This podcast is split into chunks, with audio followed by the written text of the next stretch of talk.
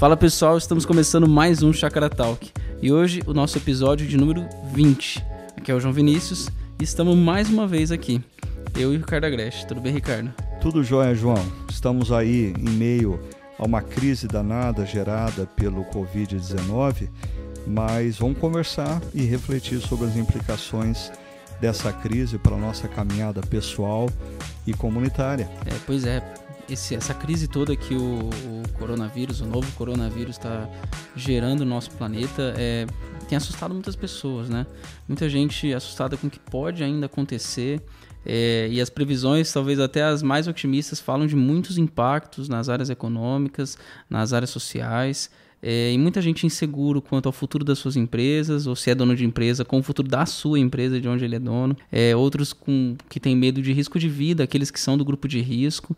Então, há um clima de insegurança, de incerteza muito grande. E de tudo que muitas pessoas têm falado, alguns acham que é muito alarmismo, de que há um alarmismo e de que existe muita notícia aí que não está correspondendo com a realidade. Outros acham que a gente está sendo negligente, que na verdade a gente tem que se preocupar muito mais do que a gente está se preocupando. Qual é a sua opinião sobre isso? Bom, uh, primeiramente eu acho que esse momento que a gente está vivendo é um momento muito sério. É, por mais que algumas pessoas pensem que esse vírus ele é quase que inofensivo, uma letalidade baixa, é, o que nós estamos assistindo no mundo, ah, em outros contextos, em outros países, revelam para a gente a seriedade da coisa. Por exemplo, hoje cedo eu lia acerca do presidente do grupo Santander ah, de Portugal que faleceu ah, e ele faleceu por causa do coronavírus. Ou seja, nós não estamos falando de uma pessoa pobre pobre, de uma pessoa sem recursos, uh, de uma pessoa que não pode pagar os melhores médicos de um país para resolver uma situação. Então, eh, nós estamos diante de uma situação séria, não é uma situação que vai se resolver a curto prazo. Algumas pessoas pensam que toda essa situação daqui duas semanas está eh, dissipada. Não, não vai estar dissipada. E ela, por um lado, vai demandar de nós, principalmente brasileiros, é uma disciplina que a gente não costuma ter. E eu acho que é interessante pensarmos dentro dessa, dessa perspectiva. É, a situação vai demandar de nós, brasileiros, disciplina, coisa que não é a nossa especialidade. E, por outro lado, eu acho que a gente precisa perceber em toda essa crise mundial que não afetou meramente o setor da saúde, está afetando as fronteiras, as relações internacionais, o mercado financeiro mundial, tudo isso revela quão frágeis são os nossos projetos como seres humanos. Às vezes nós confiamos tanto na nossa própria capacidade, nos nossos planos, os líderes mundiais confiam nas suas economias, nos seus exércitos, nos seus armamentos bélicos e de repente é só um exemplo do que pode acontecer. É, Deus permite que um vírus como esse surja entre nós tudo é desestabilizado. Eu acho que esse é um momento para que nós venhamos a nos colocar uh, no nosso devido lugar como seres humanos. Nós somos altamente frágeis e eu queria completar, João, dizendo já de cara que eu tenho ficado impressionado como em todo em todo esse contexto de crise, em momento algum nós escutamos a frase Deus tenha misericórdia de nós. Se uma situação como essa acontecesse um século atrás, eu diria de que de cada dez governantes mundiais, nove terminariam seu discurso dizendo Deus tenha misericórdia de nós. É impressionante, nós não ouvimos essa frase em telejornais, entre jornalistas, comentaristas, nos discursos políticos, parece que de fato nós seres humanos entendemos que estamos no controle de todas as coisas e não existe um ser que transcende a nós e que está acima de tudo e de todos.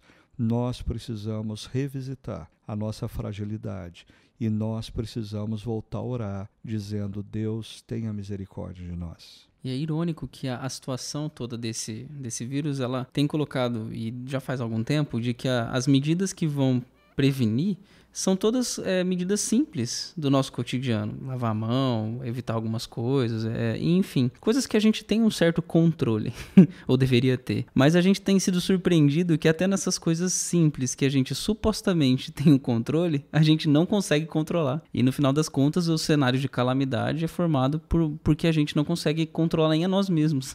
e, e nada do que vem para frente está no nosso controle. A gente realmente precisa depender agora da misericórdia de Deus. Por um lado, nós temos que depender da misericórdia de Deus. Por outro lado, é, nós precisamos exercitar é, a responsabilidade em coisas simples. A responsabilidade nas nossas relações sociais, as responsabilidades da nossa própria higiene pessoal. Como eu disse, vai ser um grande desafio a, a disciplina de um povo que está muito habituado com o improviso e que sempre olha para situações acreditando piamente que tem a capacidade de driblar os problemas e as adversidades. Dessa vez, ah, nós brasileiros, nós vamos ter que encarar o fato de que nós temos que reeducar o nosso comportamento e nos submeter a processos, coisas que a gente não gosta, mas a gente vai ter que passar por eles. Agora pensando na nossa na atuação do cristão diante desse cenário, porque tem se exigido muito não só na questão de higiene, mas agora também na questão social, de relacionamentos, de auxílio às pessoas mais necessitadas. Tem, é, quando a gente entra no cenário de calamidade, é, as tensões das pessoas são colocadas ao último, né? Então, como que um cristão deve lidar com esse cenário de preocupação sobre o futuro, de tensão social, de alarmismo? Como que, que a gente pode colocar aqui? Bom, primeiro nós precisamos resgatar a, as palavras de Jesus para a gente não andar ansioso por coisa alguma, porque Ele cuida, Deus, o Deus Criador, cuida dos pássaros dos céus, dos lírios do campo, e nós somos imensamente mais preciosos aos olhos do Criador do que os pássaros dos céus e dos lírios do campo. Ou seja, eh, nós precisamos constantemente, diariamente, entregar a nossa vida a Deus e pedir para que toda ansiedade ah, se dissipe.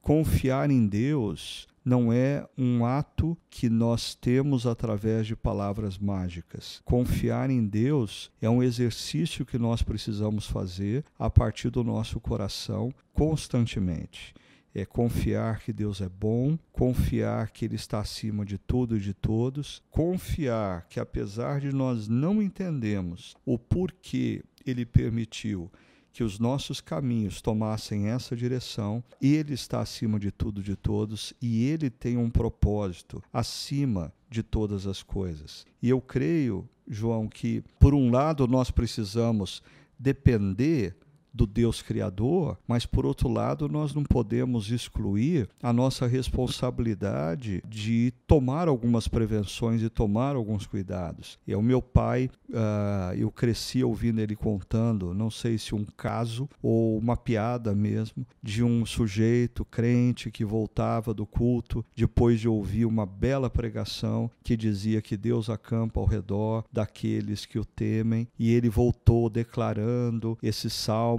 e como já era tarde e ele queria cortar caminho pelo meio do pasto, ele foi pular a cerca para passar no meio do pasto. E tinha um cara sentado em cima do mourão uh, e disse para ele: Olha, se eu fosse você, eu não passava por aí porque o touro está solto. E aquele sujeito, com seu terninho e gravata, a Bíblia debaixo do braço, disse: Não tem problema, os anjos do Senhor acampam ao redor daqueles que o temem. E o cara em cima do morão disse: Mas o touro está solto. E ele disse: Não, mas os anjos do Senhor acampam ao redor daqueles que o temem. E o cara falou: Ok, eu entendi, mas o touro está solto. E o crente insistiu e foi atravessar e não deu outro. O touro pegou o crente de terno e gravata bem no meio. E quando ele abre os olhos, ele fechou os olhos para a história e abriu para a eternidade. E quando ele chegou na eternidade, ele se depara, é, é, segundo o caso que o meu pai contava, com o apóstolo Pedro lá dizendo: Seja bem-vindo. E ele disse: Peraí, eu não estou entendendo nada. Os anjos do Senhor não acampam ao redor daqueles que o amam? E Pedro falou assim: Pois é, o anjo estava sentado no mourão e te disse três vezes que o touro estava solto. Então nós precisamos confiar que os anjos do Senhor acampam ao redor daqueles aqueles que o temem. Mas nós precisamos ver ah, nos avisos, ah, nas instruções, no, nos pedidos de cautela, justamente ah, essa, esse cuidado de Deus para com as nossas vidas. Não basta a gente depender de que Deus vai cuidar da gente. Ele cuida da gente através de algumas atitudes que nós precisamos assumir a responsabilidade de tê-las.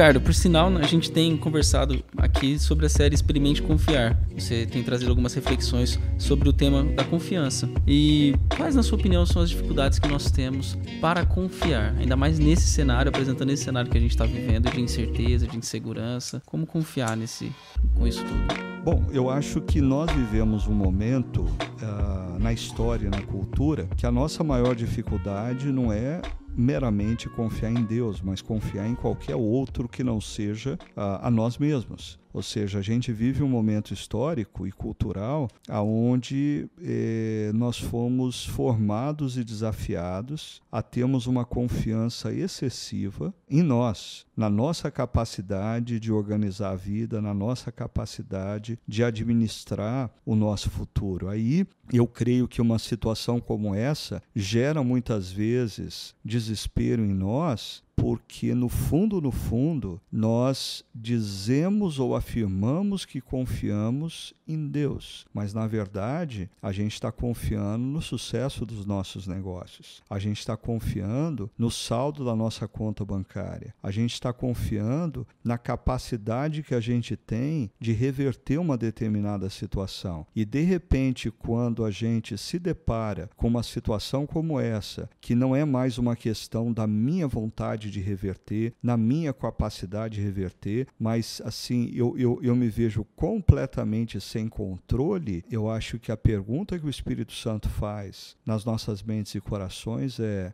você realmente confia que quem cuida de você é Deus? Ah, isso me faz lembrar a própria história de Jó. Na medida em que Jó perde coisas, nas quais ele colocava a sua confiança e a sua realização, ele está sendo questionado. Afinal de contas, aonde reside a sua confiança e aonde reside o sentido da sua vida? Então eu creio que o maior desafio hoje para a gente confiar em Deus é que as nossas canções nas nossas igrejas falam muito de confiança. No nosso discurso como cristão, a gente usa muito essa terminologia da confiança, mas no fundo, no fundo, nós temos as nossas vidas construídas na confiança na tecnologia, na confiança no saldo bancário, na confiança da habilidade profissional, na confiança do sucesso da empresa. E se toda essa situação vier sobre nós para que a gente questione de fato se a nossa confiança está em Deus. Eu penso que até uma, uma frase é, que pode nos ajudar aqui é, é, a oração. Pai, me ajuda na minha falta de fé, né? A gente muitas vezes, a gente, um primeiro passo da confiança é reconhecer que a gente não tem, ou que normalmente e que na, na maior parte dos cenários a gente está confiando em outras coisas que não que não são Deus. E o primeiro passo é falar assim: me ajuda a confiar, me ajuda a poder depositar aqui a confiança que eu preciso ter e que eu não tenho. Então é quase é um, um pedido de ajuda para que a gente possa então confiar, né? É, isso me lembra a oração de uma história da espiritualidade clássica, da oração do peregrino russo, que atravessa é, é, uma longa distância, que levou meses de peregrinação, fazendo uma só oração, uma oração que tinha uma frase apenas, a oração do cego Bartimeu de Jericó. Filho de Davi, tem misericórdia de mim. Filho de Davi, tem misericórdia de mim.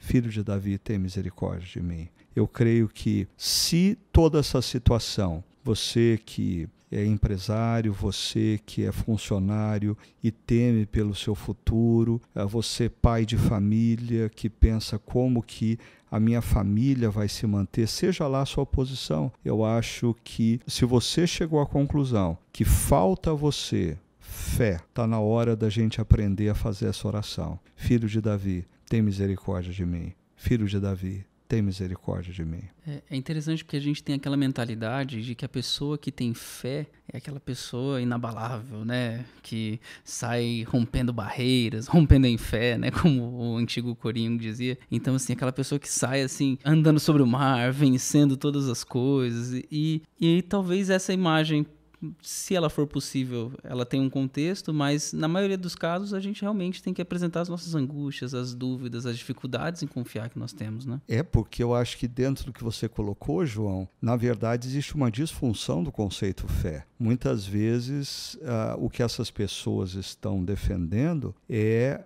a fé na fé, ou seja, não é a fé no que Deus pode fazer, é a fé no que eu posso fazer através da minha fé, ou seja, é confiança em mim mesmo. Né? Agora, quando o, o cego Bartimeu grita no meio da multidão: Filho de Davi, tem misericórdia de mim. Ah, ele está assumindo diante da multidão que ele não tem condição alguma de fazer absolutamente nada por ele mesmo. Por isso ele clama e o clamor no Antigo Testamento é uma expressão do aflito. O Salmo 40, né, o sujeito ele está afundando num poço de lama e perdição e ele clama e Deus escuta a voz dele. Ou seja, o exercício da fé é a nossa confiança não no que nós somos capazes de crer, mas é a confiança no que Deus pode fazer por nós mesmo quando nos falta fé. E algo que também me chama atenção é que a, a Bíblia oferece a imagem de, as, das pessoas que andam com Deus, uma imagem de pessoas frágeis, com dúvida, com dificuldades, com conflitos internos, com, internos, com pecados feios até, e muita coisa para resolver ali dentro, e eles são pessoas que andam com Deus. E a gente tem uma imagem muito, muito diferente dessa, como se fosse uma pessoa de Deus, né? Aquela pessoa que não tem dúvida nenhuma, que sai fazendo tudo que. que porque ela tem essa fé na fé, né? Por que, que você acha que existe essa distância tão grande entre o que as pessoas hoje. que tem de, de imagem de uma pessoa que anda com Deus, do que a imagem que a Bíblia nos oferece do que é alguém que anda com Deus? Eu acho que é fruto dessa cultura ocidental derivada do positivismo, que é uma cultura que, no contexto da modernidade, confia no ser humano. Então é interessante como as próprias biografias dos homens e das mulheres de Deus que foram escritas talvez nos últimos dois séculos ou um pouquinho mais, são sempre biografias que nos falam de heróis, nos falam de homens e mulheres que fizeram coisas incríveis e nunca sentiram indisposição, nunca vivenciaram crises é, é, nas suas emoções e de fé. E eu diria que isso é irrealista. Isso não é fé em Deus, isso é fé na potencialidade humana. E hoje, talvez, uma versão mais contemporânea desse pensamento é o que a gente chama de, de, de pregação coaching, aonde todo o poder para mudar a situação está na determinação do ser humano em ser melhor e inclusive em ter fé. Agora, eu concordo com você, quando a gente pega a lista daqueles que são considerados heróis da fé em Hebreus 11 e a gente olha de perto a biografia de cada um deles, eles são homens e mulheres que, diante de determinadas situações, eles ah, sentiram insegurança, eles sentiram ansiedades. A história deles revela quão bondoso e poderoso Deus é e quão frágeis eles eram para fechar esse bloco, tem a frase que você trouxe pra gente numa das, na primeira mensagem da série Experimente Confiar, né? Quando nós nos comprometemos com o ordinário, Deus realiza o extraordinário dele em nós, né? às vezes a gente tem grandes expectativas com a nossa vida porque a gente está ainda no jogo da fé na fé, da fé em si mesmo, da fé para o nosso próprio benefício, enquanto a gente deveria caminhar numa jornada de confiança em fé naquilo que Deus pode fazer. E a gente está vivendo um momento de dificuldade uh, e, e prenúncio de grandes crises, agora a gente tem que se lembrar que uh, nós temos hoje histórias que nos inspiram de homens e mulheres que experimentaram o poder e a graça de Deus porque eles passaram por adversidades. Ou seja, não existe como Deus escrever uma história que o glorifique uh, se nós, seres humanos, não experimentarmos nessa história a, a ação graciosa e poderosa dele em meio às nossas, nossas adversidades e fragilidades. Então, nós precisamos confiar que Deus está conosco, mesmo em meio, como diz o Salmo 23, ainda que eu passe pelo vale da sombra da morte, eu não temerei mal algum. Por quê? Porque eu tenho poder, porque eu tenho capacidade, porque a minha conta bancária está azul. Não, eu não vou temer porque Deus está comigo. É essa confiança que a gente precisa ter, não em nós, mas em Deus. Bom, e seguindo então esse imperativo de que Deus está comigo, pensando agora no nosso cenário atual que nós estamos vivendo, dessa pandemia, né? Quais oportunidades que você acha que esse cenário de incerteza, desesperança e agora as pessoas estão, estão sendo obrigadas a ficar dentro de casa, muita coisa na vida social de todo mundo está mudando. É, quais oportunidades aqui surgem para cristãos e cristãs nesse cenário? Bom, eu, eu acho que o primeiro, eu já fiz menção, eu acho que uh, a primeira oportunidade é o exercício da responsabilidade. É todo o nosso cristianismo sempre esteve atrelado à ideia de que eu preciso fazer algo pelo outro, indo na direção do outro. E essa situação que a gente está vivendo, ela é muito interessante porque ela cobra de nós justamente o oposto. A minha responsabilidade para com meu irmão, para com meu próximo, implica em eu não ir ao encontro dele. Ou seja, é uma mudança de paradigma. Né? Amar o meu semelhante, amar o meu próximo, nesse momento implica em eu não ir à casa dele. É demonstrar amor pelas pessoas mais idosas da minha comunidade e da minha família, os meus pais, os meus avós, implica em eu voltar a um hábito antigo da geração anterior, que era fazer um telefonema, mas não necessariamente ir ao encontro deles. Então, a primeira oportunidade é o exercício da responsabilidade. O segundo, eu acho que é o exercício da generosidade, porque é, em coisas simples, como eu mencionei, fazer um telefonema para os seus pais, fazer um telefonema para os seus avós e perguntar para eles como eles estão e gastar 5, uh, 10 minutos da sua vida interagindo por telefone com eles e aquecendo o coração deles. É, é um ato de generosidade que nós teremos que aprender ou reaprender a fazer com os nossos parentes, mas também por que não, com as pessoas da nossa comunidade. Né? Aqui na, na Chácara Primavera, uma das decisões que nós tomamos logo é, no início dessa semana é que toda a equipe pastoral vai gastar a segunda e a terça-feira, ligando para as famílias da igreja, sabendo se está tudo bem com eles, ah, se existe algum motivo de oração e dando prioridade às pessoas idosas. Agora, uma terceira oportunidade, João, que para mim ela é fascinante, é que toda essa crise ela vai nos desafiar a resgatar valores da espiritualidade cristã que estão esquecidos por um cristianismo baseado em eventos. Ah, nós não nos damos conta do quanto o nosso cristianismo hoje, no mundo ocidental, se baseia em eventos, pessoas vivem a espiritualidade atrelada ao culto de domingo à noite.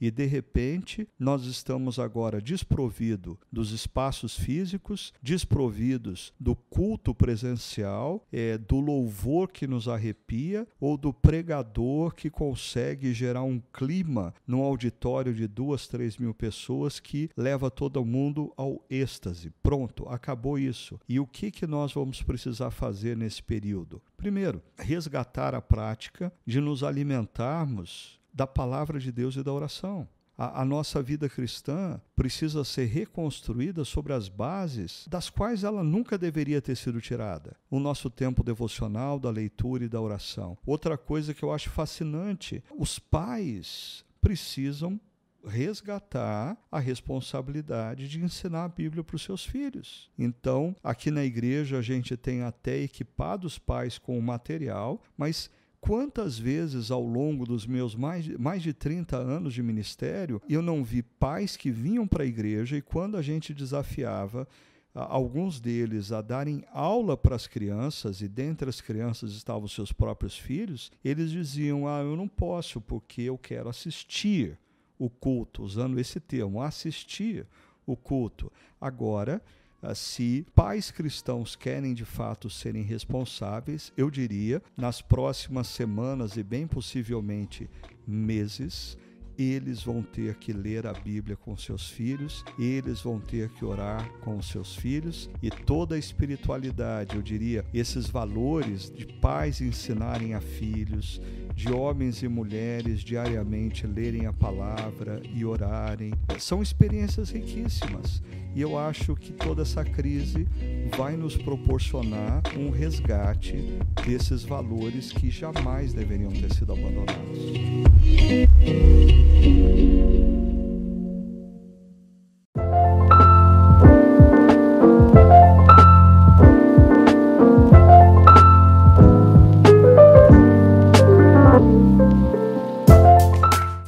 Ricardo, pelo que você está falando, o que, que, você acha sobre a igreja? Será que, que, daqui alguns meses, quando tudo isso passar e as coisas voltarem ao normal, o que, que vai acontecer com ela? Será que a gente vê algumas mudanças por aí? É, eu, eu não sei exatamente o que vai acontecer com a igreja, mas eu posso compartilhar com você, João, o que eu gostaria de ver acontecendo na igreja. Se essa situação demorar semanas e eu creio que possivelmente meses, que nós, como igreja, não vamos poder nos reunir num prédio, uh, num momento que nós costumamos chamar uh, de culto, eu acho que vai ser muito precioso para a gente perceber que o cristianismo ocidental dos últimos séculos talvez tenha idolatrado por demais uh, justamente o prédio e o culto. Porque, em primeiro lugar, o que é culto?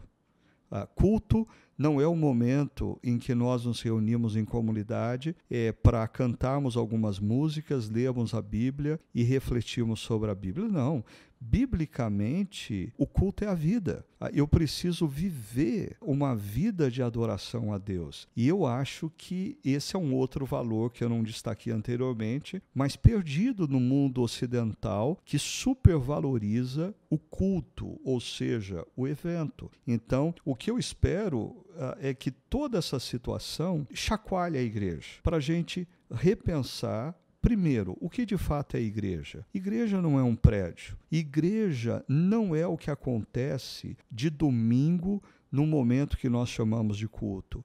Igreja é a comunidade dos discípulos de Cristo em missão no mundo. Então, que essa seja uma experiência nas próximas semanas e meses da gente vivenciar os nossos prédios fechados, mas a igreja em missão no mundo entre aqueles que sofrem, entre aqueles que precisarão da nossa presença responsável. Bom, depois de tudo isso, acredito que a gente deve pedir para Deus nos ajudar na nossa confiança nele e que a gente possa entender qual é o chamado que nós temos para esses dias que se aproximam e esse tempo que, que vem por aí, que ele tenha misericórdia de nós e que a gente saiba responder da maneira adequada diante de tudo isso, né? Amém. E que a gente possa olhar para toda essa situação que está diante de nós e perceber que como povo de Deus, nós temos a missão de interceder. Nós temos a missão de interceder pelos nossos vizinhos, que não são mais capazes de se lembrar da frase: Deus tenha misericórdia de nós. Nós somos responsáveis por interceder pela nossa nação, que não sabe mais fazer essa oração. Nós somos responsáveis por interceder pelo mundo, que não sabe mais fazer essa oração. E que nós, como igreja, uh, estejamos prontos a orar pelo nosso país e pelo mundo, dizendo: Senhor, tenha misericórdia de nós.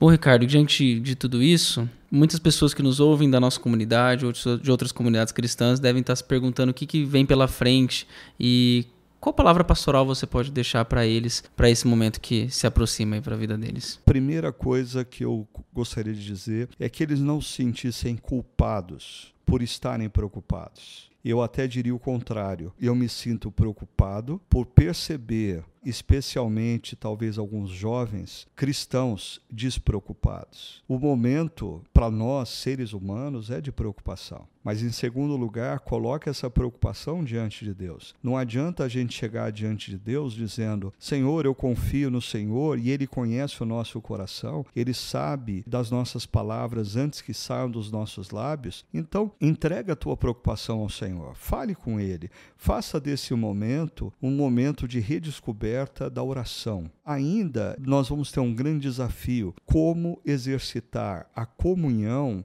sem podermos estar uh, presencialmente uns com os outros. E aí eu acho que vai ser um, um, desafio fantástico da gente fazer bom uso é, desse mundo digital, participando de encontros online, uh, dialogando um com o outro através de chats, mandando recados e ligando principalmente um para os outros, procurando saber como que que o, o irmão de caminhada, a irmã se encontra. Eu acho que tudo isso vai ser um, um exercício muito grande. Então, não se sinta culpado por estar preocupado. Coloque a sua preocupação diante de Deus e experimente o refrigério que só pode vir quando nós lançamos diante de Deus toda a nossa ansiedade. E crie mecanismos para você, mesmo à distância, a se manter em contato com irmãos e irmãs, porque nós precisamos do encorajamento um do outro nesse momento que nós estamos vivendo.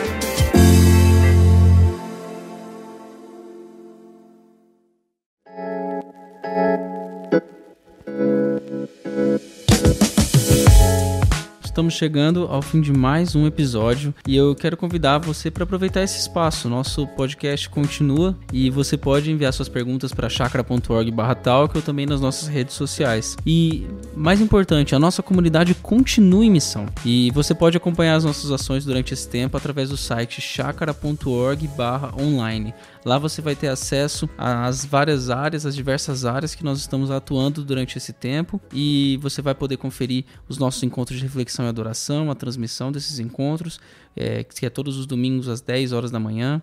Também temos grupos pequenos online acontecendo toda terça, quarta e quinta, às 6, 8 e 10 horas da noite. Transmissão ao vivo também com os nossos pastores. E também aconselhamento online. Você pode entrar ali e solicitar no formulário um aconselhamento online. Nós, nossa equipe pastoral está toda preparada para poder entrar em contato, conversar com você, te ajudar na sua caminhada. Nós também estamos com materiais para crianças e adolescentes, para que os pais possam passar para suas crianças, para os adolescentes também. E tudo isso você confere no nosso site, chakra.org/online. Tá tudo lá. Ok, é isso aí, João.